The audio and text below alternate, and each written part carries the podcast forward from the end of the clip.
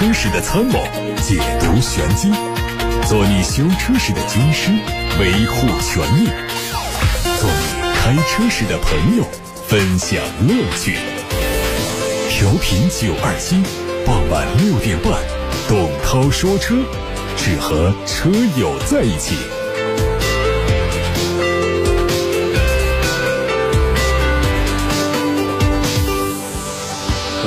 好，我是董涛。各位关于选车用车的问题，关于汽车消费维权的投诉，现在都可以发到直播间来。八六八六六六六六正在开通热线，还有董涛说车的微信公号，可以图文留言看新闻。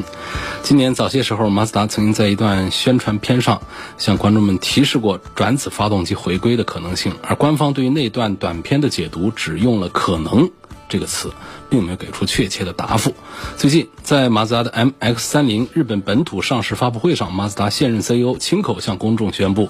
，MX-30 的未来车型将会搭载一具转子发动机增程器，用来给电池供电。不过，现阶段马自达方面并没有就这个转子发动机的具体参数做说明。根据马自达 CEO 的说法。搭载转子发动机增程器的 MX-30 测试原型车将在明年初上路测试，争取在2022年之内率先在日本本土市场上推出量产版本。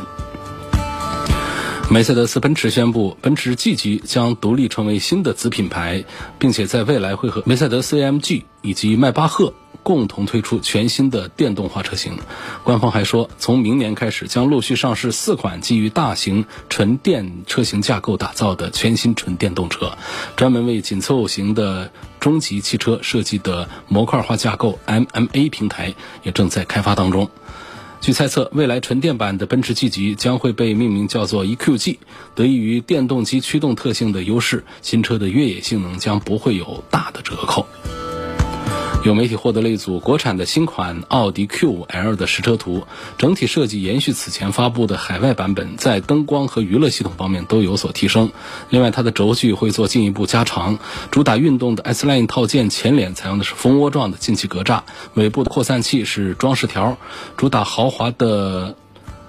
新的 A Line 套件格栅采用的是竖直的装饰条，前后包围的防擦护板采用的是银色，进一步提升质感。内饰方面也是延续海外版的车型，中控屏升级为十点一英寸，新车还会搭载第三代 MMI 信息系统，匹配最新的语音交互系统。在动力方面用的是二点零 T 的汽油机，都匹配十二伏的轻混。丰田官方传出消息，旗下的汉兰达百年纪念款正式上市，售价三十二万五千八。外观方面和现款相比没有大的差别，只是增加了一个百万纪念款的专属 logo。在内饰方面，配备了专属的棕色内饰、豪华地毯、前排门边的迎宾踏板。另外，新车还升级了智能网联导航系统。福特锐际新增车型上市，这次上市的新车包括了两驱和四驱版本，三款车型的售价区间是十六万九千八到十八万九千八，外观和内饰和现款一致，继续用二点零 T 的涡轮增压发动机搭配八 AT 的变速器。再看一组中期改款的标致四零零八和五零零八外观的官图，它的外观设计和海外版一样。相比现款，它最明显的变化体现在前脸，进气格栅的尺寸更大，内部加进了横向的点阵装饰，更加个性。值得一提的是，新车全系都会标配 LED 大灯，泪眼式的日间行车灯也是最新的家族设计。两款车型的侧面和现款一致，主要调整了轮毂的造型，车尾的灯组内部结构做了调整。在动力方面，继续用1.6。T 和 1.8T。不久前，吉利官方发布了星锐首批试售版本十三万七千七的价格，限量发售三千台，而全系车型的价格区间还没有发布。最近有媒体获得了新锐的预售价格，价格区间从十一万九千八到十四万八千八。如果最终价格区间和这个预售价出入不大，这样的售价将很好的承接此前缤瑞和博瑞留下的价格空白。海外媒体曝光了一组全新一代的斯巴鲁 BRZ 的伪装测试车谍照，但仍然是由斯巴鲁和丰田双方共同研发，继续维持 FR 前置后驱的布局，有可能用上代号为 FA 二四的 2.4T 涡轮增压水平对置发动机。在外观方面，全新的 BRZ 在前脸的底部采用了加大尺寸的进气格栅，结构上。从以往的横向格栅改成了蜂窝状的形状，两侧还是保留了 L 型的进气口。内饰方面可能会引进更大尺寸的中控屏，并且用上多项联网功能来与时俱进。海外媒体曝光了一组新款起亚狮跑车型的路试谍照，将在明年四月份亮相，未来有可能引进到中国市场。它虽然还有严密的伪装，但是从细节上可以看出，它采用了起亚最新的家族语言，比如说全新的虎啸式中网和 LED 大灯，侧面和尾部能够看出线条更加运动。动力上用的是 2.0T 和2.4升的自然吸气。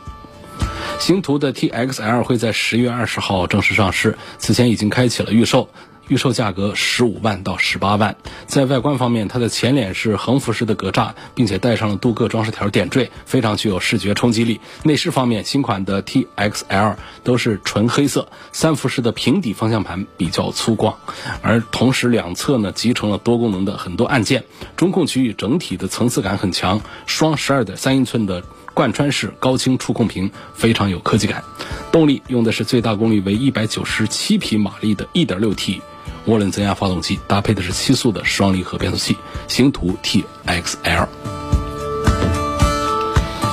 今天先看来自八六八六六六六六的话题。第一位朋友，这是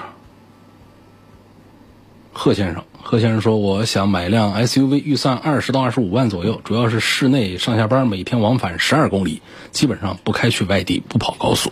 希望主持人从动力、空间、经济性和后期维护成本方面对比一下途观 L 的 2.0T 舒适版、CRV 的 1.5T 燃油风尚版、天翼 C5 的百年款，问哪款车的性价比更好啊？希望推荐同级别的其他产品。”他说：“据我了解，目前湖北省内购置税补贴百分之三，那政府还另外补贴七千块钱。”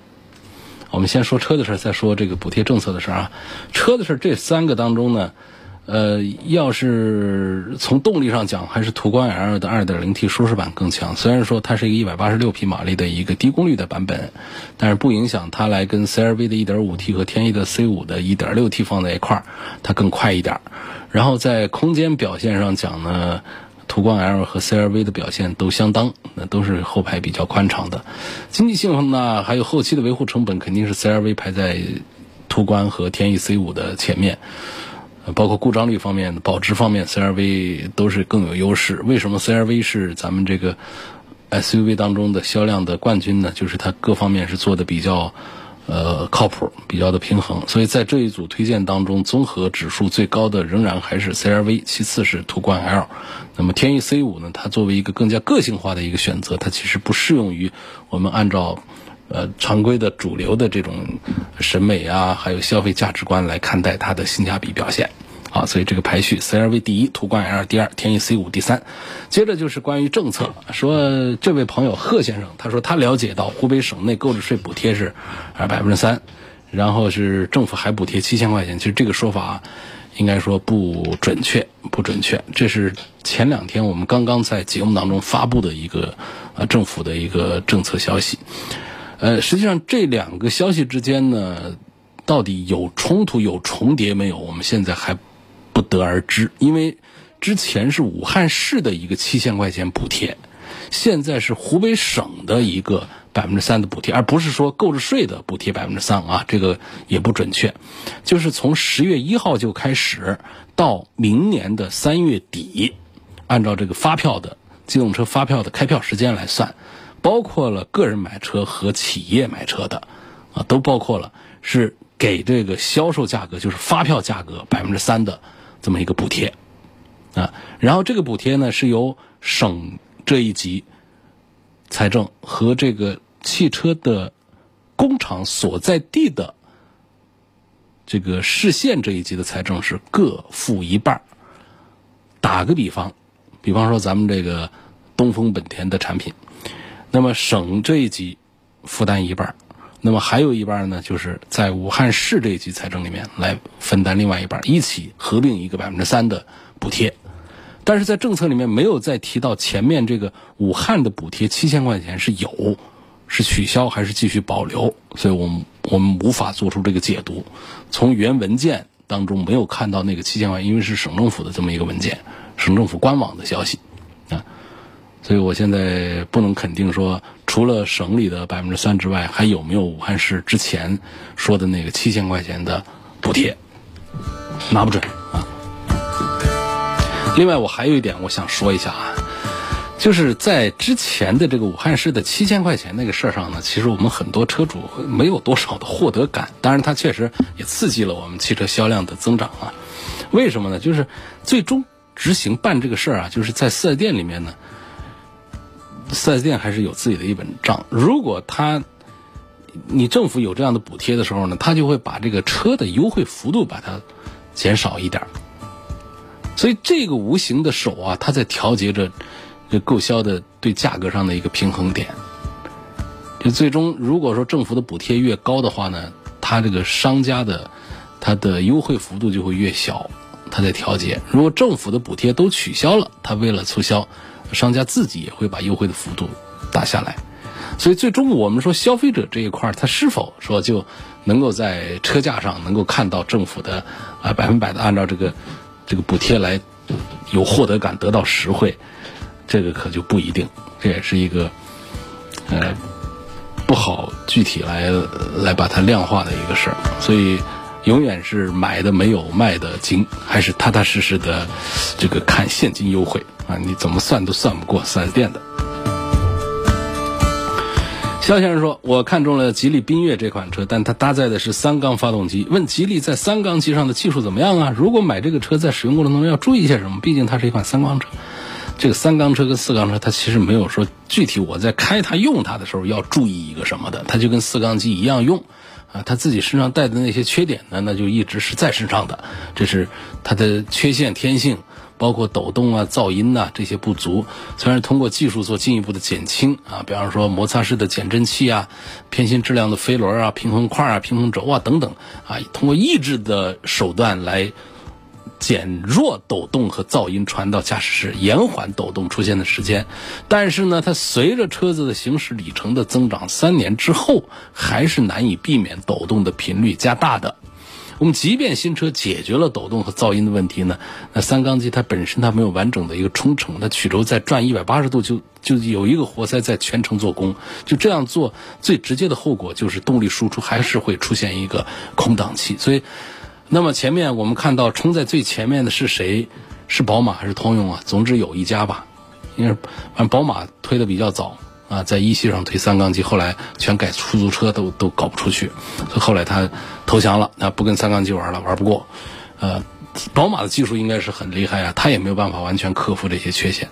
然后通用，通用呢一段时间就是猛推三缸机，最后的结果是什么呢？就自己把自己从。呃，销量老大的这个宝座上给自己给砸下来了，砸下来之后，自己现在也放弃了三缸机的路线，现在还是推低排量的四缸机。所以在这种情况下，我们讲这个。呃，其实前几年我也在节目当中也是经常的在推广，就是想这个环保啊、节能减排啊、降低成本呐等等啊，咱们克服一些这个认知上的一些心理上心理的障碍门槛，咱们接受一下三缸机。但是我们从厂家的这个技术主力的撤退和转移上来讲的话呢，我现在推三缸机确实也是呃底气不足。所以说这个吉利像这样的三缸机啊，你不要以为说现在在推三缸机，那就是现在的一个政策，不是，它早些年就布局了啊，都已经该投入投进去了。那现在走到这个份上，说也看到大势不好，那是不是我就把这前期的大量的资金，数以多少亿的这个资金，我就把它给浪费掉呢？这显然也不合适，所以呢，还是得硬着头皮，该推的往外推吧，就是这么一种情况。那么当然说三缸机也是呃有很多的优点呢，我们还得重复强调，就是油耗低、结构简单、造价成本低、维修费用少等等。呃，当然主要的原因还是成本比较低廉，这就是我们确实有有有很多有一些品牌在采用三缸机的这个主要的原因。毕竟只有降价、降低造价，才能够有更好的空间和资本来做宣传营销。但是，既然发动机的成本降了，那么车价应该降。但是有一些品牌搭载三缸机的价格呢，它确实可以做得很便宜。但是，我们有一些呃品牌，它的三缸机的价格并不是很便宜，所以这个就是有点让人觉得不能接受了。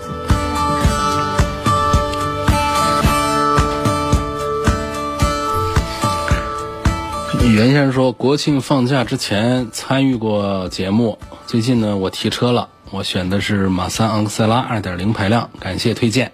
我经常一个人开车，发动机比较重，全车的车胎打的是二点五的气。行驶中后排不坐人的情况下呢，请问前胎有没有必要打到二点六或者高于二点五的值？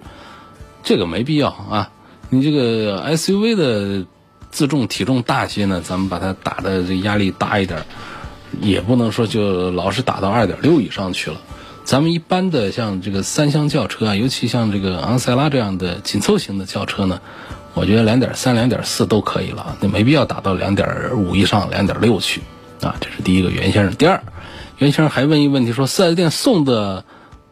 车窗膜的可靠性怎么样？我怎么说呢？送的它能好到哪儿去呢？就是膜的这个可靠性怎么说呢？它不像是发动机、变速箱的可靠性，不像是机油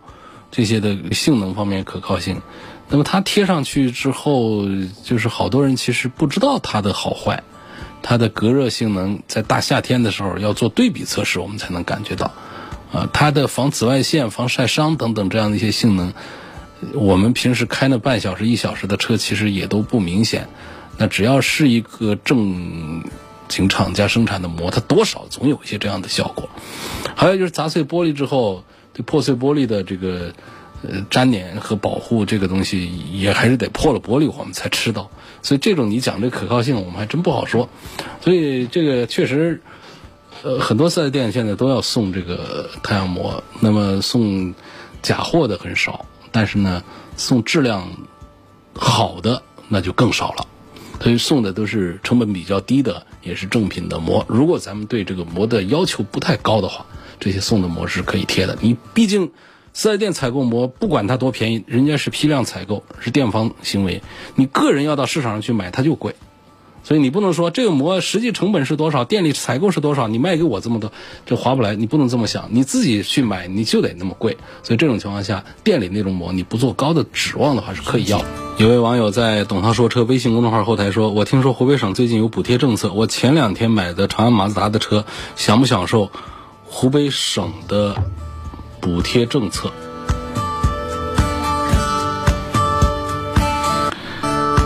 这个事儿是以机动车的开具的发票的时间为准啊。机动车的开具发票，如果是在十月一号以后，那是可以的；十月一号以前的不行。包括另外一位朋友问到，九月二十七号在东本四 S 店签合同交的定金，至今没有提车。这个事儿也是一样的，九月二十七号交的是定金，那么在十月一号之后，你开了发票就行。十月一号之后的发票，以发票的金额计算百分之三，可以得到补贴。大切诺基是否真的毛病多？那是名不虚传。吉普的质量控制确实是在美系车里面都垫底。那美系车在全球各地的产区里面。它的质量稳定性都还是差一点的。我的车贷还完了，明天约我去 4S 店，呃，办理解押手续，拿回大绿本。一般是怎样一个流程？还要注意一些什么？有的绿本是自己带回家的，那有一些呢是被这个贷款机构把它保管起来的，还有的是厂家把它拿回去的。这种解押手续拿回大绿本，我也没试过，不知道是怎么样一个流程。但总之把它拿回来就行了呗。下面有个问题，希望能介绍一下丰田威兰达的四驱系统。四 S 店的销售说有三种四驱，不知道分别是什么作用。呃，这是威兰达的一个亮点，让人有点挑花眼啊。它它确实是这样的，它有三种四驱，分别在不同的车型上。就同样一个威兰达，它不同的配置上，它会用不同的四驱。啊，这几种四驱的技术还是比较不错的。啊，它有叫动态四驱的，这个是用在这个最低配的啊这个这个产品上的。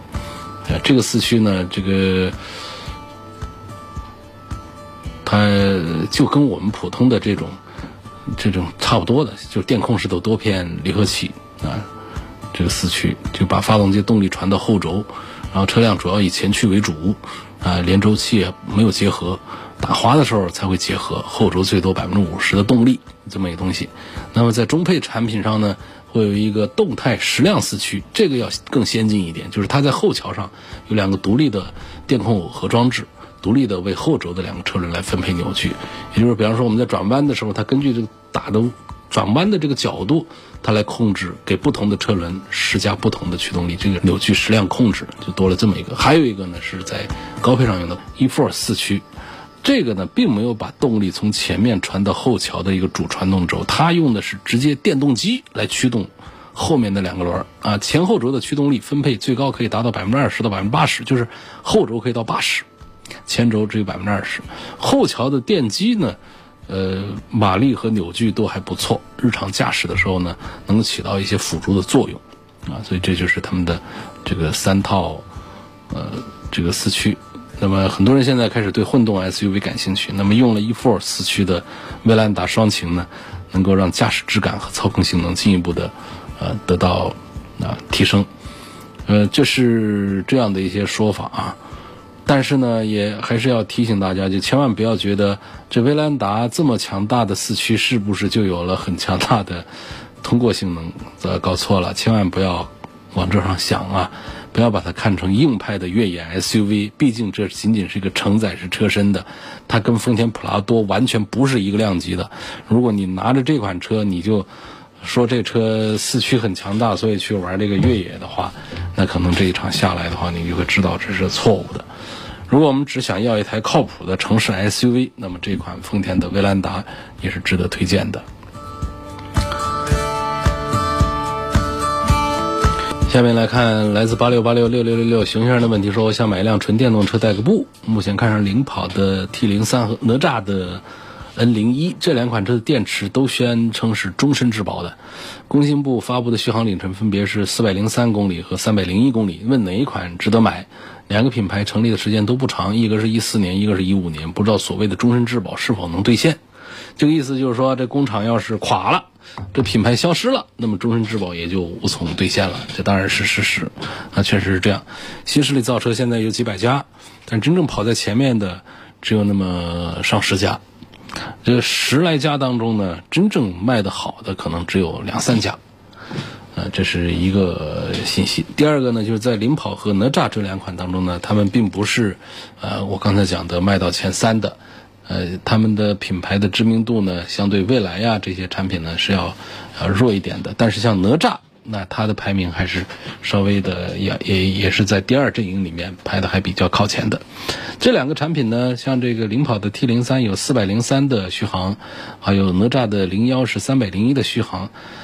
呃，领跑的 T 零三的续航倒是没有做过测试，对哪吒的 N 零一的续航是做过测试的，还是实打实的，呃，如假包换的这个续航里程。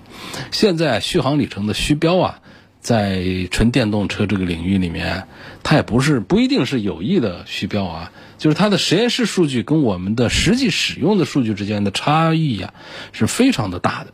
有的甚至达到百分之五十的差异，就标称五百公里的，实际上跑到两百多公里就不行了。有一些呢，就是它的表显的数据是虚假的，就是它到了零，其实还可以跑个大几十公里，这种情况也有。就总之呢，这个表显电量和续航里程啊，往往跟我们的实际使用啊。它会出现一些不同和差异。那我要表扬的就是哪吒的 N 零一这个车，它的续航，不管是实际跑还是它的表显，还有它的官宣这些数据啊，几乎都是吻合的。这一点我还是这挺为它这个点赞的。所以在这两个产品当中呢，我呃信任哪吒 N 零一要更多一点。黄先生说：“希望买一个新能源车，希望评价一下特斯拉的 Model 3、比亚迪的汉、小鹏的 P7 这几个车。现在特斯拉 Model 3降价了，比国产品牌的新能源车还要便宜。问二十五万的预算，建议买一个盖板特斯拉 Model 3，还是买个配置高一点的比亚迪汉或者小鹏的 P7？那这个我觉得还是特斯拉的 Model 3应该是排在更前面。”呃，一点点。这个比亚迪的汉呢，这个产品确实在设计上，我觉得是比特斯拉的 Model 3是要强大一些。啊，包括它的刀锋电池，这也是它的呃一些呃一些点啊一些点。但是从这个整体的这个品牌的强度上讲，目前还是特斯拉的推荐指数排在更靠前一点。但是要提醒的就是，确实比亚迪的汉是我们在考虑国产。品牌的新能源车当中，应该是首先考虑的一个对象。大家不信可以搜一下网上的图片，就看这个图片，你就会惊艳到。我们哪怕是说它内饰做的其实精细度各方面也并不是像外观那么的啊有档次，但是这是我们国产自主品牌里面。呃，造型最国际范儿的，然后在刀锋电池这样的新技术上是最强大的。就它这个刀锋电池啊，就现在啊，据说啊，就是各大汽车品牌都去找比亚迪谈刀锋电池的合作啊，说这个技术啊是咱们这个独门的技艺是很不错的。所以从这个角度讲呢，就是在我们国产品牌的这新能源车当中，比亚迪的汉是非常非常值得关注的。那继续来看来自董涛说车微信公众号的话题，希望对八 AT 变速箱和七速双离合的优缺点和性能稳定性做个评价。稳定性这都不是一个问题了，那肯定是八 AT 的是要强一些。那优缺点方面是各有所长了。那八 AT 的这种变速箱呢，它的稳定性好一些，嗯，然后呢，它的这个平顺性啊，各方面都做的还是很不错。但是它体积大，它成本高啊，它的节油性能没有七速双离合好啊。呃，七速双离合刚才说的几点优点之外呢，它身上最重要的缺点啊，它结构简单，它的这各方面应该是理论上应该带来更低的故障率的，但事实上呢，它的稳定性是要差一些的，因为从它的设计原理上讲呢，它对于我们这种拥堵路段的这个适应啊，它还是考虑不足，因为双离合器的这个设计的发明的最早，它实际是来自于赛道，赛道上它讲究的就是一个换挡速度快，它不讲别的。那所以它一一个一个比赛跑下来，发动机废了，变速箱废了，这都不是事儿，这都是很正常的现象。但这个技术你用到民用车上来之后呢，它有很多的不好攻下来的、不好克服的关。尽管说我们一代、二代的这个变速箱一步一步的，它其实是越来越成熟，针对性的做了很多的改造，而越来越多的品牌也开始为了在降低排放啊，在这个降低成本呐，在各个方面不得已放弃了，包括。保证自己的产销量，因为世界上造的比较好的六 AT、八 AT 就那么两个厂家啊，ZF 啊和这个爱信。那如果大家都去采购他们家的变速箱的话，他们的产能也供应不上，那咱们的整车的产量也就会受到影响。所以，像以大众为代表的，就得干自己的变速箱。所以早些年呢，就布局了很多钱，就布局了这个双离合。到现在呢。只好是在旗下的产品上，大量的百分之八十的采用这个双离合的变速箱，尽管顶着很多的压力，也是在一步步的进步，但是必须得认这一句话，就是它的稳定性没有传统的变速箱好。今天就到这儿，感谢各位收听和参与晚上六点半到七点半中直播的董涛说车。